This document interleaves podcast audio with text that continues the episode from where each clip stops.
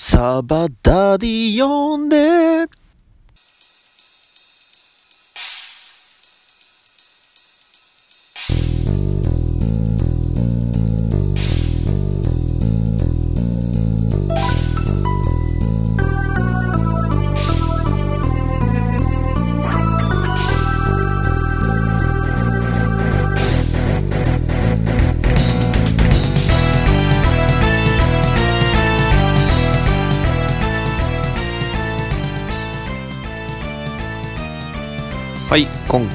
始まりました。バッドダディモビル放送局第12回。はい今回もやってしまいました。前回ね次回の放送配信はレインをテーマに話をしますと言いましたが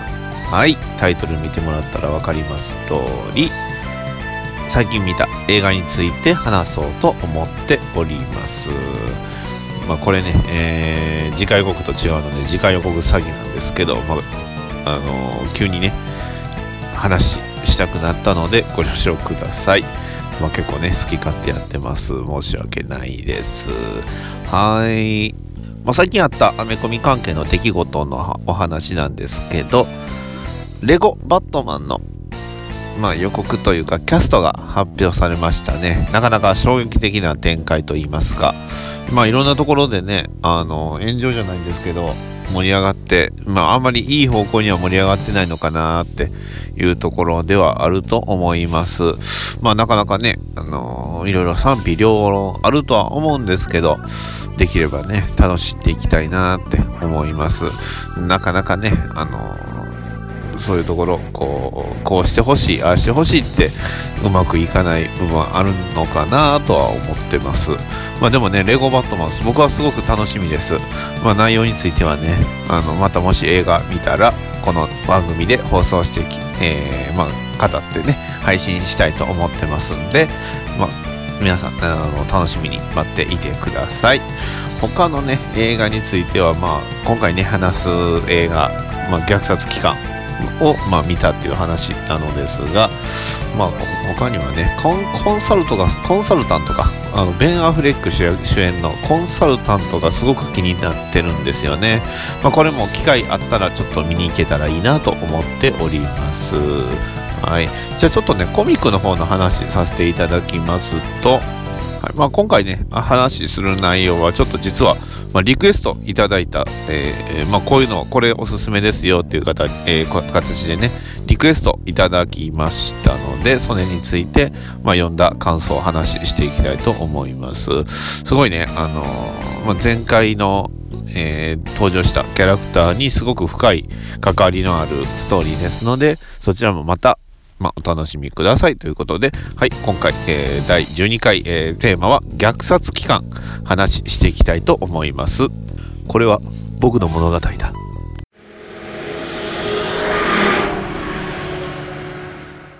今回ねこの虐殺期間を話しさせていただくのですがまず、えー、僕は一番最初に虐殺期間を読んだきっかけとしましてはまああのとあるね、えー、ちょっと閉鎖的な空あの場所に、まあ、所属しておりまして僕もね、えー、でまあ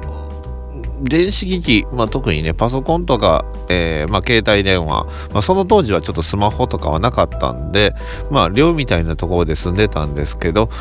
まあ、娯楽がないと。ね。えー、というわけでね、あの、本屋さんに行って、まあ、いろんなね、小説とか本を読んでたんですが、まあ、その中の一つに、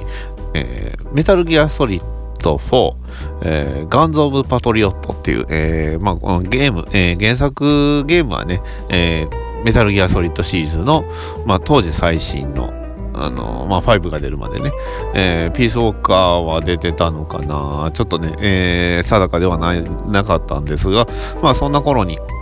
まあ、発売されていた、えー、小説を読んですごいね、えー、面白かったということで。で、えーまあ、作者のところを見ると伊藤計画さんという方で、えー、ただね、えー、この方もう当時、えー、僕が、えーメ、メタルギアソリッドの小説版を買った時にはもうすでに、えーまあえー、この世を触られて、ね、えー、おりまして、他界、えー、しておりましてね、すごい若いうちに亡くなった方なんですけど、その、えー、方のその書いた、え、まあ、発表した小説のうちの第1作っていうことで、え、この虐殺期間というものがありましたので、え、それをまあ、え、試しに読んでみるとすごい面白かったと。ね。えー、で、まあ、それにはまりまして、まあ、しばらく経ってねまたあのちらちらと、えー、まあ、アニメ映画になるということで、えー、情報が入ってきましてでそれぞれ、あのまあ、小説もまた再販再大とか見て、ねえー、Kindle の、あのまあ、デジタルの方でも、まあ、虐殺期間、ね、せっかくこっちで読めるんだったら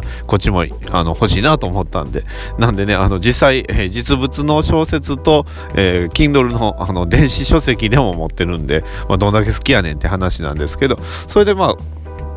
楽しみにはしてたんですがただ映画の制作会社自体が、えー、倒産してしまいましてで、えー、そのね、えー、映画をまた誰、えまあ、別の会社が引き継ぐ形になって、で、初めて、えー、今回、まあ、公開されたということになります。マンゴマングローブっていうね、えー、アニメの制作会社だったと思います。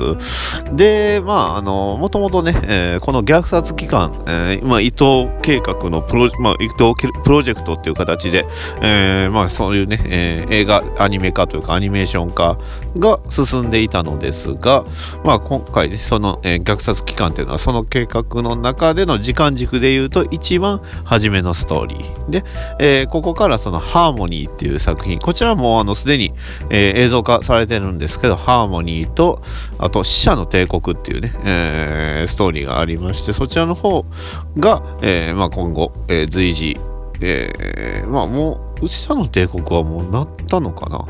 ちょっとね、その辺、あの、というのももう虐殺期間が僕が好きなんで、すごい虐殺期間さえ読めればいい、見れればいいっていう感じだったんで、まあ今回ね、あのー、こうやって急にね、テーマにするほど、まあ虐殺期間すごく好きなんですけど、まあ何がいいって、まあ、このね、えー、SF 的なその、まあストーリーとしては、えー、の911の、えー、テロをきっかけにして、で、えー、世界が様変わりしてしまった。ね。さらに、えー、まあ、数年後、えー、まあ、サラエボっていうね、えー、場所で、えー、まあ、手製の核弾と核爆弾が爆発したことによって、えー、まあ、あの、運命を狂わされた人、や人々の物語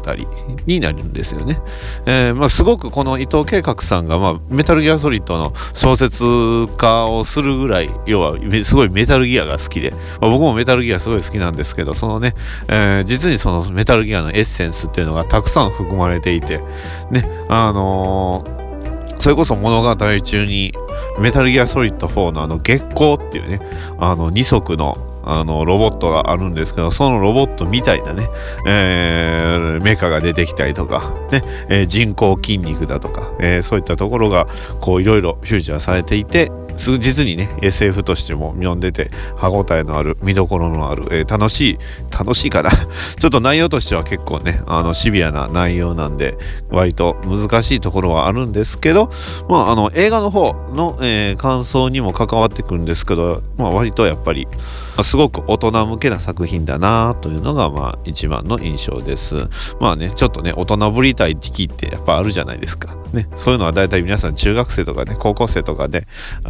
卒業されるんですけど僕はねその時期が割と、えー、まあ今もある意味抜けきててないんじゃないかなっていうところがあるんですがまあまあそれはさておいて。はい。ではね、えー、虐殺期間映画の方の感想なんですがまあこれからねまだ公開されてますので、えー、もしね気になった興味の、えー、出てきた方は映画の方見ていただければと思うんですのでまあ内容についてはあまり触れないようにはします。はい。えー、まあ映画についてはそうですね。ね割と、あのー、まあ、パンフレットも買ったんですけど、そのパンフレットに書いてある通りといいますか、ちょっとね、まあ、主人公のキャラクターの作り方っていうのが、あのー、原作とはちょっと違います。まあ、これは言ってもどうなのかな。まあ、ねえーと、原作小説原作の小説自体がもうねほぼ10年ぐらい前、ねえー、0年代最高の作品と言われるようなねあの0年代最高のシナリオっていうとやっぱり僕思い出すのがあのシュタインズゲートなんですけどまあ言ってしまえば結構スタインズゲートと同じような時期に、えー、同じ時期にできた作品ではありますんで、えー、まあね、えー、まああの頃って割と確かに SF が熱かったのかなっていう勝手なね、えイメージなんですけど、えー、まあその主人公のあの設定が、えー、主人公であるところの、えー、シェパード君。まあ、あの、いきなりね、えー、名字の方でな、えー、話しちゃいだ、まあ、しちゃったんですが、えーまあ、クラビス・シェパードさんですね。えー、こちら、この方が、えー、情報活動と、えー、特殊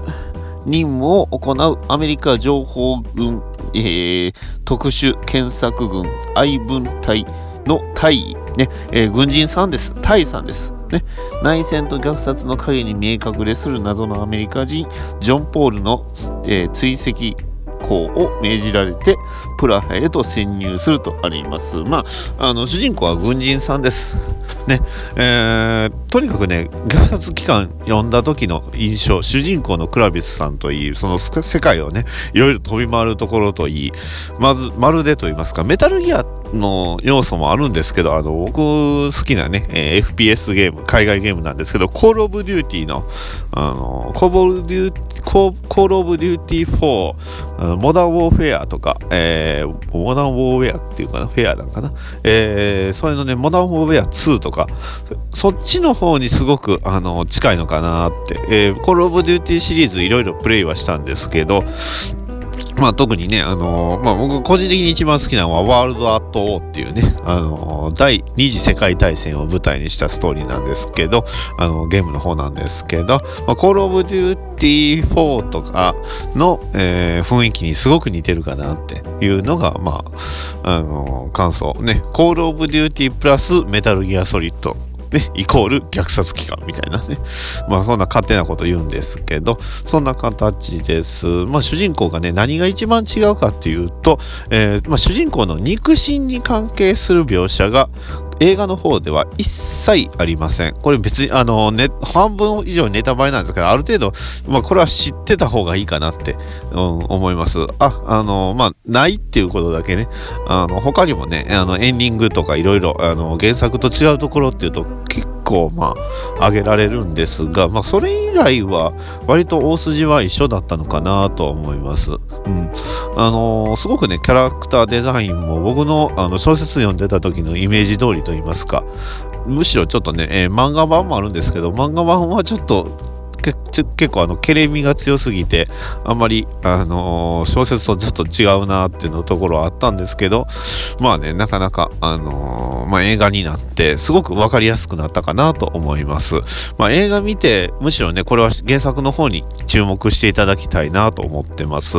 まあ映画だとね、何がいいかっていうと、やっぱりあの声優さん、すごいあの声優さんも魅力的な声優陣で、主人公のクラビスさんは、えー、中村雄一、あの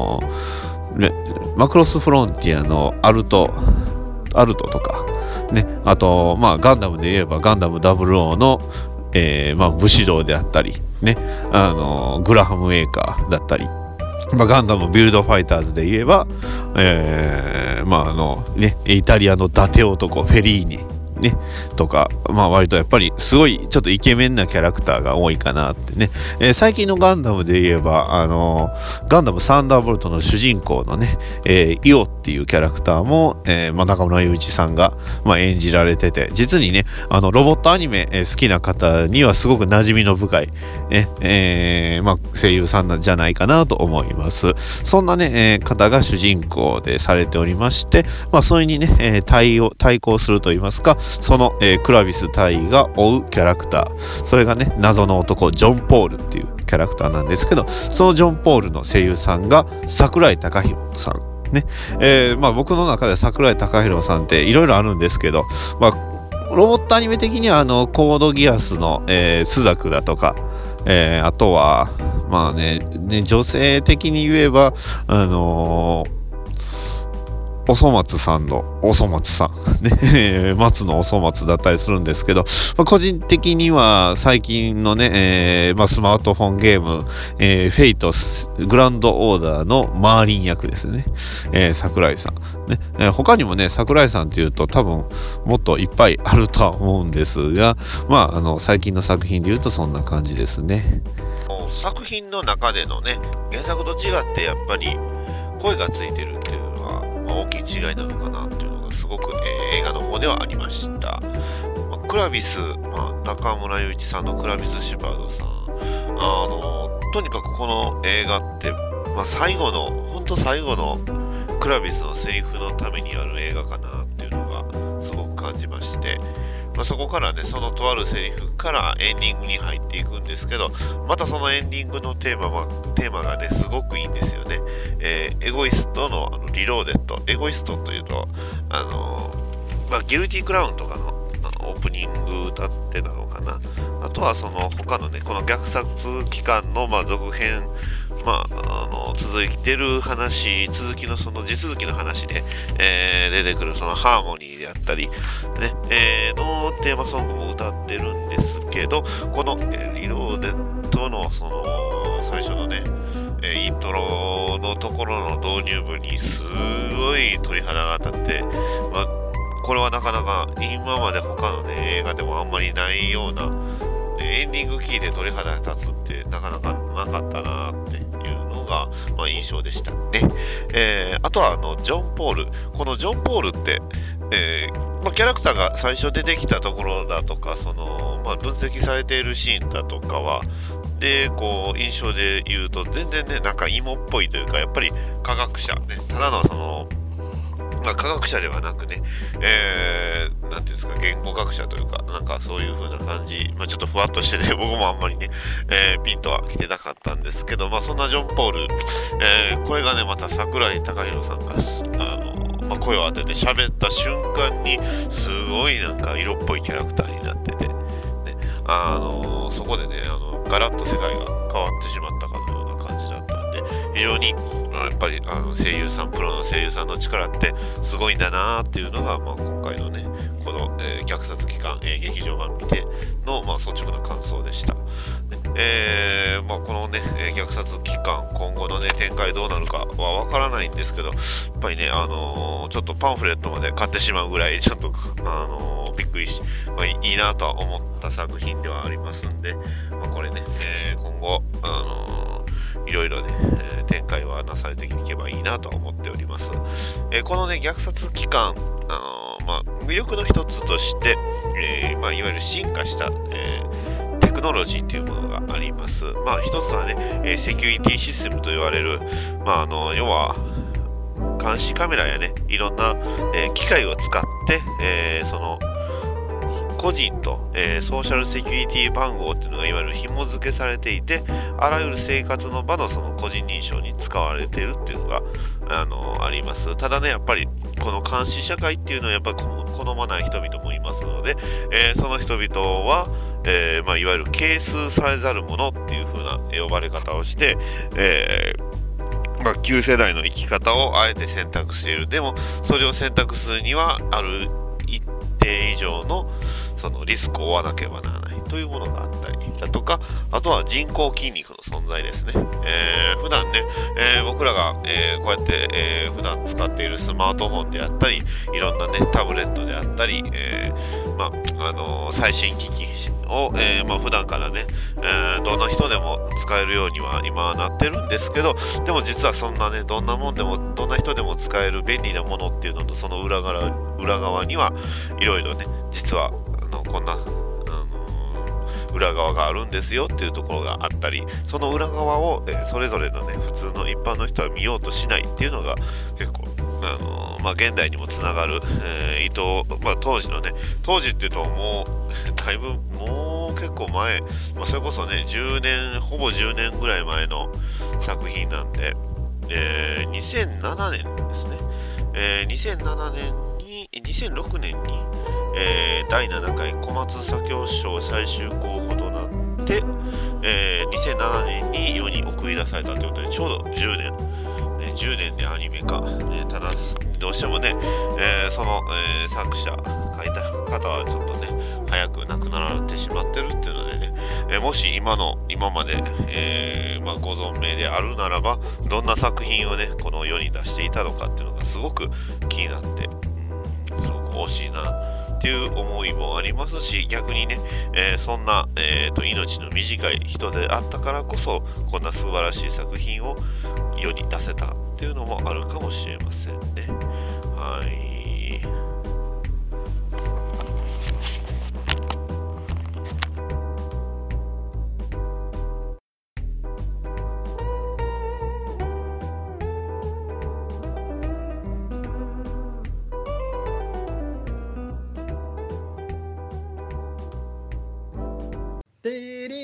出すものと出さぬもの、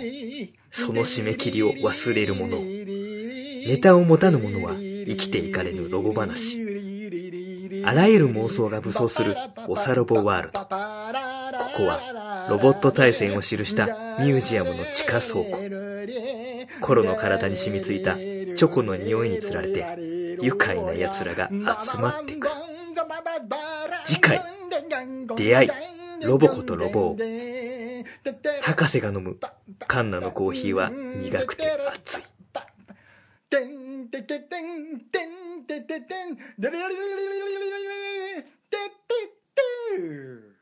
バットダディセレクト今週の一冊ということで、えー、今回話しさせていただく作品は、えー、バットマンロビン誌、えー、こちら、えバットマンロビン誌の、えシャープ39とシャープ40を紹介させていただきます。こちら、え、どういうストーリーかと言いますと、え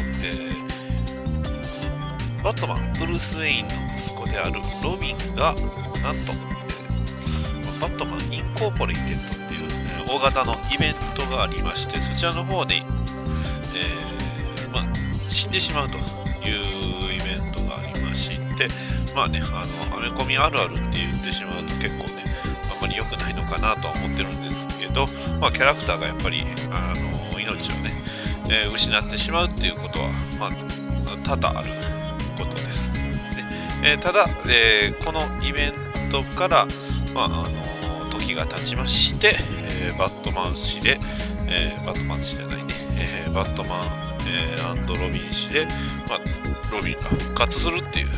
ス、トーリーになっております。はい。まあ、あのこのね、え39と40、えー、紹介させていただくんですけど、この、えー、39と40、どういう話かと言いますと、まあ、復活した後、え、ロビンがなんと、えまあ、復活の経緯に関しましてはね、またこれ、これはね、また今週の1冊でそのまま1個で、え読みたいぐらい割と好きな話があるんですけど、えー、39、40、えー、こちらでは、えー、ロビンが、まあえー、スーパーパワーを得てしまうという、えー、まあ、復活した、えまあ、直後の反動じゃないんですけど、スーパーパワーを得てしまって、それぞれね、ジャスティスリーグアメリカで、えまあ、活躍する。ね、ただ、まあ、ちょっとね、えー、この辺りで気になったのが、ちょうどその時ね、も元そのダミアンの、まあ、相棒であるところの、えー、リック・グレイソン、ね、まあ、ナイトウィングは、まあ、ちょうど死んでた時期っていうところなんですね。なのでね、えまあ、その辺の描写自体はちょっと、えー、なかったので、まあ、そこはね、まあ、個人的には残念かなとは思うんですけど、まあ、このね、えー、ダミアンが、ね、スーパーパワーを得て悪ガキぶりに拍車がかかると、まあ、結果としてはねあの力はあの失ってしまって、えー、オチに関してはこれなんでうちだったのかなってのもなんかすごいとしたけど、えー、失ったのかなってのがあんまりね、えー、よく、あのー、読めてないっていうね情けないところなんですが、えー、まあそういう風な形で、えまあ、やっていくんですけどこれね、え特にこのバットマンロビン氏のその最後のこれがねちょうどバットマンロビン氏最後の話になるんですけど、え一番好きなシーンが、まあえまあ、元に戻ったダミアンね、えまあ、それこそあの、まあ、ブルースはね、えダミアンと一緒に、まあ、これからね、えまあ、戦うことは逃れられないということで、えいつものね、えバットケーブに2人で行ってで、えお互い装備をつけてまあえー、空を飛ぶわけでね、え、まあ、ゴッサムの街に繰り出すわけですけど、ここでね、バットマンが、なんとあのバットマンが笑顔を見せるわけです。ねえー、それを見たダミアンがね、え、元気かいっていう風に言うんですよね。え、なんでそんなこと聞くんだって、ブルース、えー、バットマン言うわけです。えーえー、あなた笑って、ね、笑ってるよって。ね、えー、そう、バットマンがね、えー、笑顔で、えー、ゴッサムの街を、あのブダビアンと一緒に駆け巡るっていうことがね、すごい、あのまあ、嬉しかったんでしょうね。っていうシーンがありまして。はいまあ、ただね、この後のどういう、ね、展開になりますと、あのコンバージェンスっていうイベントが始まりまして、そこからね、コンバージェンスを経ての、えー、まあ、いわゆるあの DC リバースっていうところに入っていきますので、まあね、ここからね、この後多分ちょうどエンドゲームがこの、えー、もうちょっと後ぐらいにあるのかな。まあ、その時はね、ダミアン個人誌で、要はあのまあ、ダミアン個人で人気が出ましたので、まあ、個人誌ということで、えー、ダミアンだけで、まあ、あの新しいね、えーまあ、とある相棒と一緒に活躍するんですが、まだそれはまた別のお話ということで、えーまあ、こんな。かなかね、やっぱりダミアンの人気、これから出てくるんじゃないかなと思いますので、えー、ぜひ皆さん、もしね、あのまバットマンには息子がいるね、その息子の名前はダミアンっていうところぐらいまでは覚えておいてくだされましたら、まあ、嬉しいと思っております。はい、バットダディセレクト、今週の一冊以上になります。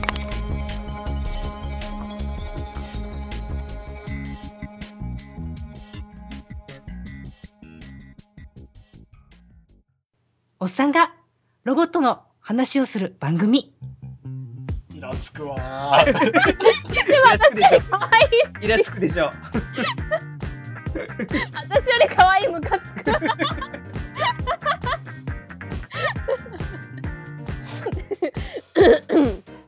アニメ声でいきますか？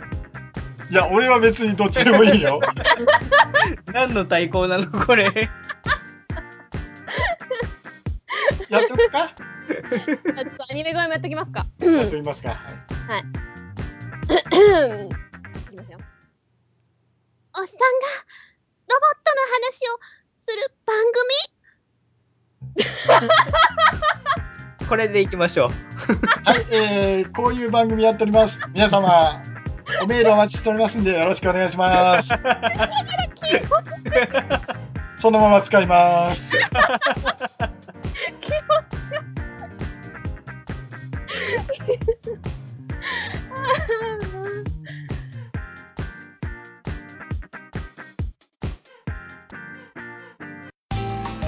それでは、シャープ BDMH にい。ただい。たお便りを紹介させてい。ただきます。まず、えー、はじめに、虹パパ生活さんからい。ただきました。ありがとうござい。ます。第10回拝聴対話には当時見てい。ました。劇場版は見てないですが、各ヒーローのコスチュームやキャラ、スポンサーなどのロゴなどが好きでしたね。そして小鉄さんがおっさんで完璧じゃない感じがいいですね。ただしイケメンに限るですが。といただきました。ありがとうございます。対話2回聞いていただいたのでありがとうございます。そうですよね。やっぱりこ、えー、キャラクターのねコスチュームそれぞれのあのヒーローたちのコスチュームやっぱりそのそれぞれのヒーローたちのその性格であったりその環境であったりねえー、まあ、企業の、え、イメージっていうのがすごいはっきりと、まあ、もうおそらくそれはもうわざとというか、まあ、意図的なんでしょうけどもうすご全てがその個性を、えー、前面に押し出して、ねえー、ロケッティア風の、ね、スカイハイだとかあと、ね、あのそれこそバットマン風の、えーえー、ファイヤーファイヤーエンブレムで違うでしたっけ？あの津田健さんって名前で覚えてるんですけどね。中の声優さんで覚えちゃってるんですけど。であったりだとかね。あのそれぞれのヒーローあのごとのそのスポンサーもねあのいろんなスポンサーがついていてやっぱりねその現実にマッチしているっていうところが、まあ、魅力であったかなと思います。ね、小鉄さん、やっぱいいですよね、小鉄さん。あの一時期ね、あの小鉄さんのあのヒゲの剃り方っていうのが、まあ、一部で流行ったとか流行ってないとかっていうのが あったんですけど、まあ、もうね、あの小鉄さんぐらいの年になったらあんな風になるのかなと思ったらね、あのイケメンではなかったんで、こんなね、あの残念な感じにはなったんですけど、なんでね、えー、まあ、やっぱりあのまあバーニー自体もやっぱり完璧じゃない。でもできることがね、えー、ハンサムでねすごいできることっていうのはたくさんあったりするんですけどでもその小鉄さんの持ってる魅力と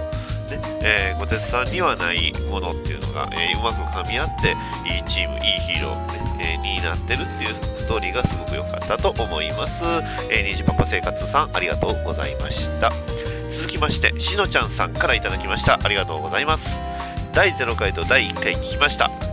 黒のハスラーかっこバッドダディモビルを運転しながらの録音で周囲の音が入ってて自分が運転してるんじゃないかという感覚になりました。アメコミなど未知の世界の話が聞けて楽しいです。これからも応援しています。といただきました。ありがとうございます。はい。第0回と第1回ですね。あのー、僕が戒めの気持ちで置いている例のやつですね。第0回のねあのクラッチを入れ替えるあのカチャカチャって音がちゃくちゃ入ってるやつですよ。ね第1回に関してはね割とあの、いろいろ準備をかなりしてまあ、送り出したので、まあ、割とね、まだ聞けるかなとは思うんですが、そうですね、まあ、ちょっとね、あの、運転しながら録音っていうのをやるには、ちょっと、あの、車は合ってない、この車は合ってないのかなっていうので、まあ、普通にね、あの駐車場に停めて、あの、話していきたいと思います。もしかしたらね、ちょっとね、環境音とか聞こえてるかもしれませんけどはい、えーと、ちょっとそのまま順番でいきます。続きまして、えー、ちょっとまた再び、にじ,、ま、にじパパ生活さんからいただきました。ありがとうございます。えー、まだまだよくわからないけど、興味を引きつけてくれる、シャープ PDMH、バッドダディモービル放送局、バットマンの息子の話、ふむふむといただきました。ありがとうございます。やっぱり、この日本のね、あの特に映画、ダークナイトとか、ねえーと、メジャーになって見てますけどやっぱりその日本の中ではやっぱりバットマンに実は息子がいるとかそういう話ってあんまりやっぱりメジャーじゃない、まあ、全くメジャーじゃないところではあるんでね、えー、最近の OVA シリーズではもうこのバットマンの息子であるところねダミアン・ウェイン君がもう大いにプッシュされて今度ね、えー、まだ、えー、ダミアン・ウェインがティーン・タイタンズとして、え、まあ、OVA のアニメの最新作でね、出てきますんでね、えそれもまた注目しているんですが、まあ、今度のね、えレゴバットマンではあのロビンはダミアン・ウェインじゃなくて、まあ、あくまでもディック・グレイソンですので、あのまあ、そんなの関係ねえって言うてますけど、まあ、どうなることやらって感じですね。まあ、字幕の方にするかな。まあ、でもそういうね、あの細かいネタっていうのをやっぱり拾っていくってなるとやっぱり吹き替えの方がいいのかなとか思ったりもしますし字幕を追ってるとね絵をこう追えないとかそういう部分そういう部分もやっぱりありますんでね。うんなかなかねそういうところが悩ましいところではあるんですけどこのね、えー、字幕問題吹き替え問題って結構まあ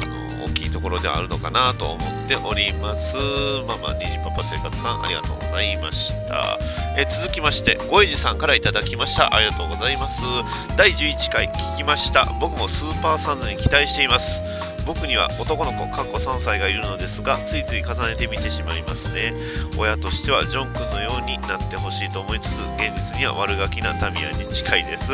かっこもちろんそれはそれで良いのですがといただきましたありがとうございますいややっぱり息子って違いますよねなかなかね娘と息子ってやっぱ男の子と女の子ってことで違うのかなと思ってますがうーんスーパーサンズね僕もすごく楽しみにしてます。まあ、ジョン君、ジョン君本当にすごいいい子なんですよ、スーパーマンのね、息子さんのジョン君。しかも、ね、あのすごいモテますしね。まあ、ある意味モテるって意味ではダミアン君なかなかね、えー、モテモテで、えー、その様子はね、えー、今後、え今度、え2月かな、3月かなに発売される、えゴッサムアカデミーっていう、えまあ、ゴッサムにある学校を、えまあ、主軸として、え舞台とした、まあ、あの作品がありましてそちらもね翻訳化されます。そのねゴッサムアカデミー翻訳化が第2巻になるんですがその第2巻にはねあのダミアンが出てきますので、まあ、そちらの方もあのもし、えー、お気になったお、ね、気になった方はお手に取ってみてはいかがですかということでいただきました、えー、続きましてこちらもまた、えー、ごいじさんから頂いております。ありがとうございます。バットマンとダミアンといえばバットマンロビン、えーシャープ3940が好きでした。ダミアン復活直後のお話で力を身につけて調子に乗る息子ダミアンとそれに手を焼く父バットマンの姿が何とも微笑ましく楽しかったです。もし読まれていなければおすすめですといただきました。ありがとうございますはい。今週の一冊に、えーまあバトダディセレクト今週の一冊に入れさせていただきましたはいまあ詳細はねそちらの方あの感想はそちらの方で、えー話す話していると思いますのでそちらの方であのり語っていきたいと思っております。まだちょっと撮ってないんですけどね。あーまあダミアン復活付近をね翻訳で出てきてくれればねいいなとは思ってるんですけどね。なかなか、ね、日本の方でもこれからねダミアン推しっていうのが出てくれば、まあ、個人的にはいいかなどうしてもねあの前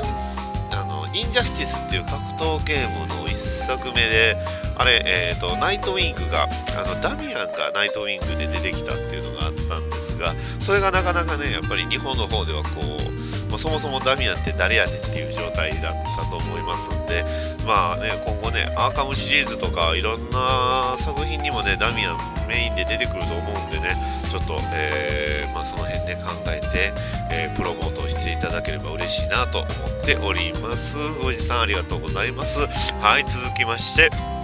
藤もっちさんからいただきました。ありがとうございます。アメコミヒーローと日本のヒーローの大きな違いはやはり初めに玩具ありきだかどうかだよな。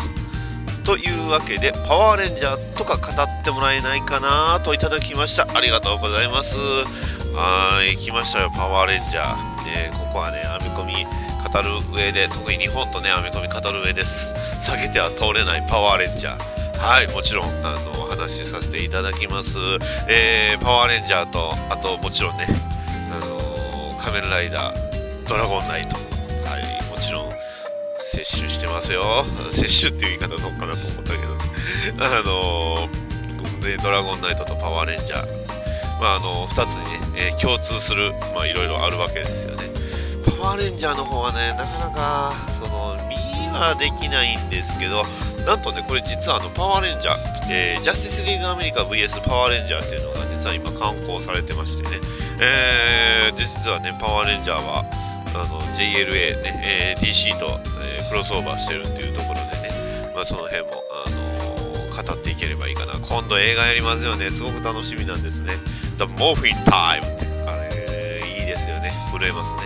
はいいいね。では藤本さんありがとうございました。はい。お便りは以上になります、えー毎度、えーいつも多くのお便りありがとうございます。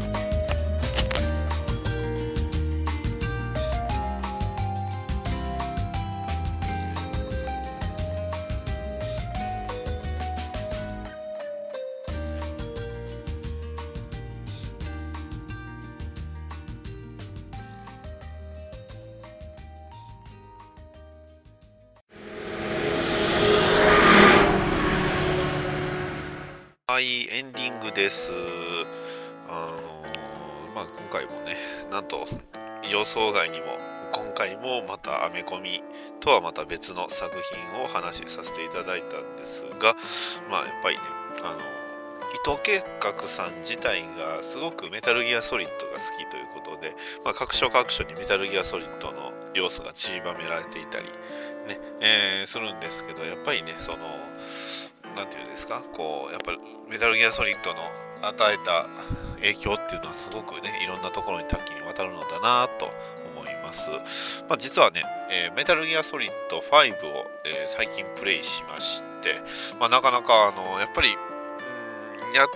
ゲーム体験としてすごくねリアルと言いますかあの細かいところまで書き込まれてるね描写力と言いますか。ね、ただそれであってもこうゲーム要素というのは失ってなかったりお遊び要素要素っていうのが、まあ、残ってたりするんでね、まあ、ちょっと話がねなんかシーキレトンボみたいな感じになってるんで、まあ、そこはね結構あのユーザーに任せる部分が多かったり、まあ、任せざるを得なかったのかなっていうのが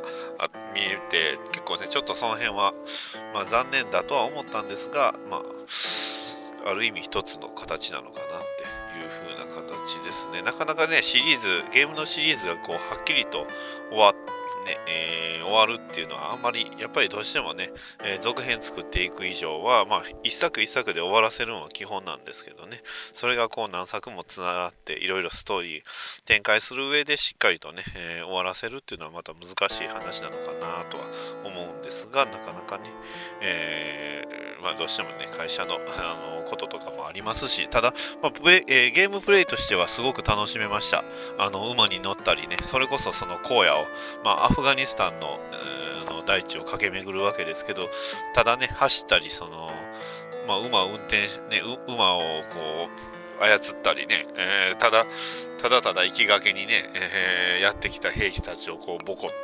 てね、えー、捕まえたりするだけでもやってるだけで楽しいんでね。やっぱオープンワールドのオープンワールドゲームってすごい人によってこう合う合わないってすごくあると思うんですよ。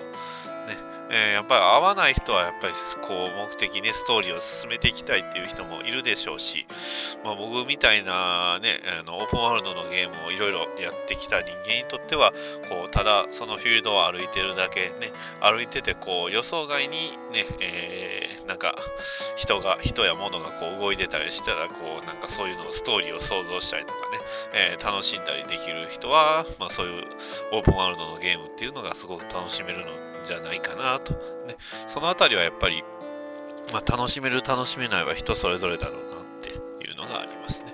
はい。まあそんな感じです。まあちょっと急にね、メタルギアのゲームの話になっちゃったんですけど、まあこんな感じですね。えー、まあ映画自体はね、これから売れていくたり、ね、他の、えー、ポッドキャストさん、ちょっとね、ポッドキャストさんどっかで話してるのかなと思ったら意外となかったので、えー、ね、虐殺期間だけ検索してね、このラジオに当たってしまった人には申し訳ないです。こんなね、えー、適当なことばっかり喋るラジオで申し訳、ね、ないんですが、まあ、あのもしね、えラジオ、まあ、他のね、ポッドキャストさんとか、いろんなところでね、えこれから人気も出てくれば、まあ、あの出てきたり、え話されたりするのかなとは思います。思います。まあ今ね、最近映画ってすごいたくさんいろんな流れてますし、コンサルタントとかも気になってますね。あとはそうですね、ジョン・ウィック2とか、まだなのかな？あとあの、映画の予告で出てきたのがあの、アサシン・クリードだったんですよね。これもまたあのゲーム原作の、まあ、これもというかね、これはね、アサシン・クリードはゲーム原作の UBI ソフトさんの、えー、ゲームでこれもね、まあ、オープンワールド要素はあったりするのかな。まあ、ちょっとプレイしたことないので、あれなんですけど、ちょっとね、動画を見ただけなんですけど、まあ、すごい映画の予告見るとすごく楽しそうだったんで、うん、これも映画見に行きたいな。まあ、あとはね、レゴバットマンがどうなるかですけどね。あの、批評サイト、ね、海外の批評サイトでは割と人気だったようでね、あの、まあ、トマトですよね。まあ、そこでね、えー、そのトマトがあんまり人気良くなかった映画を僕はね、えー、大好きなんですけどね、まあ、あえてそれは言わないですけどね、なんかは。いや